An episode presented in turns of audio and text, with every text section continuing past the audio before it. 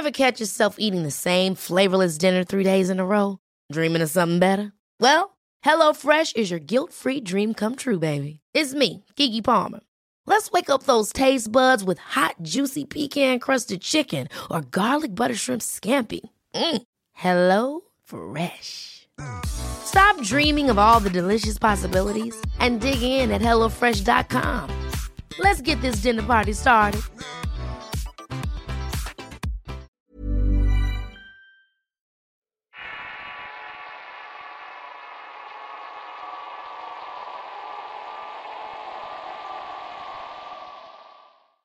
El Venado.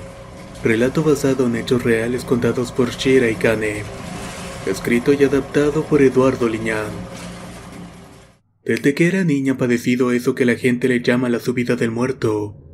Para los que la padecen saben el horror que se desprende de esto. Para los que no la han experimentado, créame que es terrible.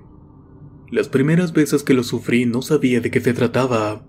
Pensaba incluso que era algo mal que andaba en mi cabeza no sé, alguna enfermedad o algo por el estilo. Pero con el tiempo supe que había algo más y me di la tarea de investigar sobre este padecimiento. Poco a poco me fui introduciendo en un mundo extraño particular. A eso lo que la gente le llama paranormal. Mi búsqueda de respuestas me llevó a diversos sitios y a conocer personas que han enfrentado diversas situaciones de índole sobrenatural. Me volví una recopiladora de historias y estas son algunas de ellas.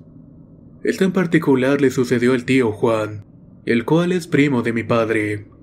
Cierto día salieron de cacería tanto él como mi papá, abuelo y tíos. Nosotros vivimos en el estado de Jalisco en la costa sur. La familia de mi padre tiene un rancho en regiones remotas del estado. Está rodeado de cerros y laderas y alejado de toda la población. Y es de muy difícil acceso. El rancho en sí no es más que una construcción rústica rodeada de un vasto terreno, en el cual cabe aclarar que no hay luz eléctrica, por lo que todo había que hacerlo a la antigua usanza. Era común que de tanto en tanto se aventuraran mis parientes para perderse por días en el verde de la sierra para cazar venados.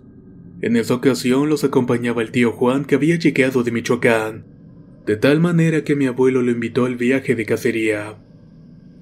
Luego de llegar al rancho se instalaron y al caer la noche se reunieron todos en torno a una gran fogata, Ahí se la pasaron hablando sobre la familia y demás cosas triviales. Entrada la madrugada, mi abuelo retó al tío Juan para que lo acompañara al monte a cazar jabalíes o animales nocturnos. Envalentonados por la cerveza decidieron internarse en el monte. Iban armados con un par de rifles Marlin calibre 22, así como con unas lámparas de manos que apenas iluminaban unos metros. Sin embargo, el cielo estaba despejado y la luna brillaba en todo su esplendor por lo que aquellos caminos eran visibles. A medida que se internaban, conversaban acerca de lo que podían encontrar. Mi abuelo sugirió separarse para cubrir más terreno y poder hallar algún animal en la zona. En esas regiones era común que hubiera jabalíes, tigrillos y unos felinos casi extintos que se conocían como quindures. Pero además debían de tener cuidado con las serpientes y alimañas que merodeaban en la oscuridad. El tío se internó en una arbolada y caminó unos metros perdiéndose de vista. Muy apenas se podía ver su andar entre la maleza, y su inexperiencia en esos terrenos hizo que se cayera varias veces. Sin embargo, agradecía la soledad del lugar y de que nadie se diera cuenta de su torpeza. Cuando por fin salió un pequeño claro entre los árboles, notó algo muy extraño frente a él. Esta cosa estaba surgiendo de entre la oscuridad del monte. Era un enorme venado de pelaje blanco que se paró unos metros frente a él y se quedó estático. Se quedó viendo a mi tío fijamente durante un buen rato.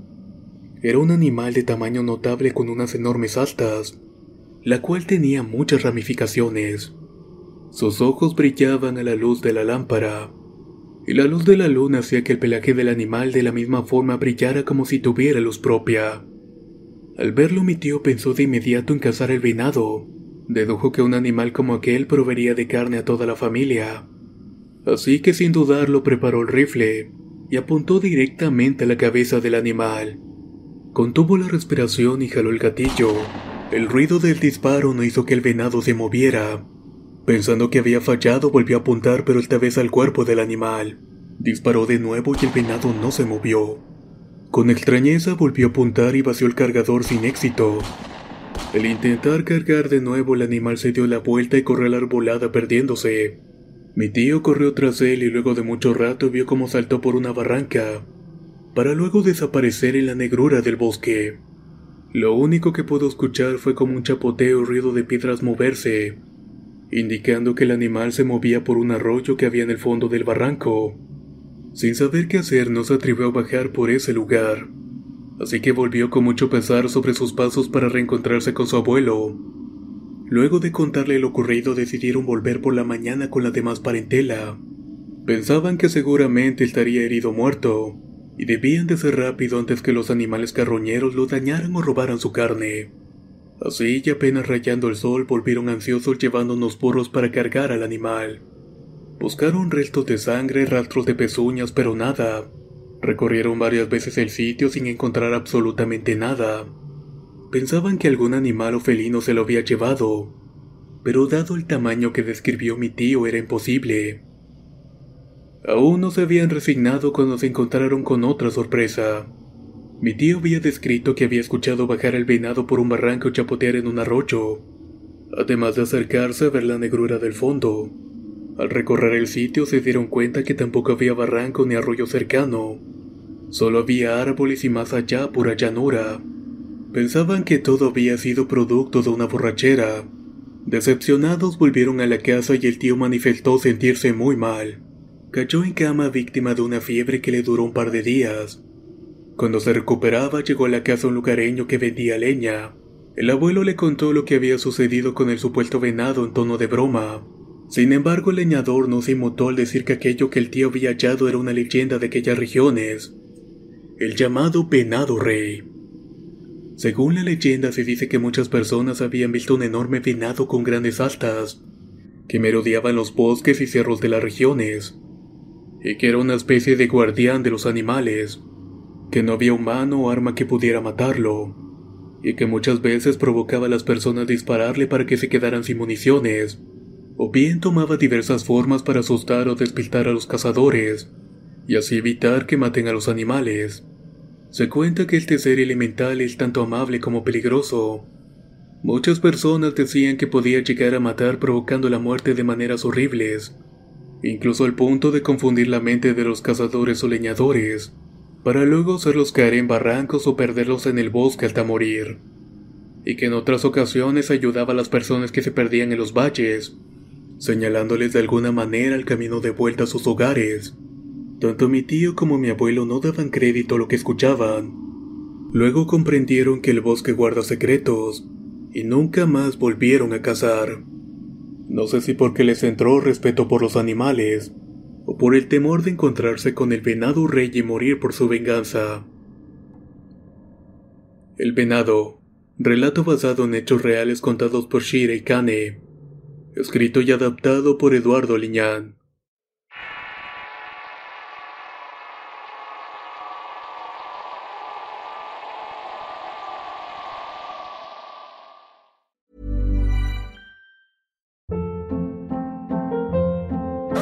Hold up. What was that? Boring. No flavor. That was as bad as those leftovers you ate all week. Kiki Palmer here, and it's time to say hello to something fresh and guilt-free. Hello Fresh. Jazz up dinner with pecan-crusted chicken or garlic butter shrimp scampi. Now that's music to my mouth. Hello Fresh. Let's get this dinner party started. Discover all the delicious possibilities at hellofresh.com.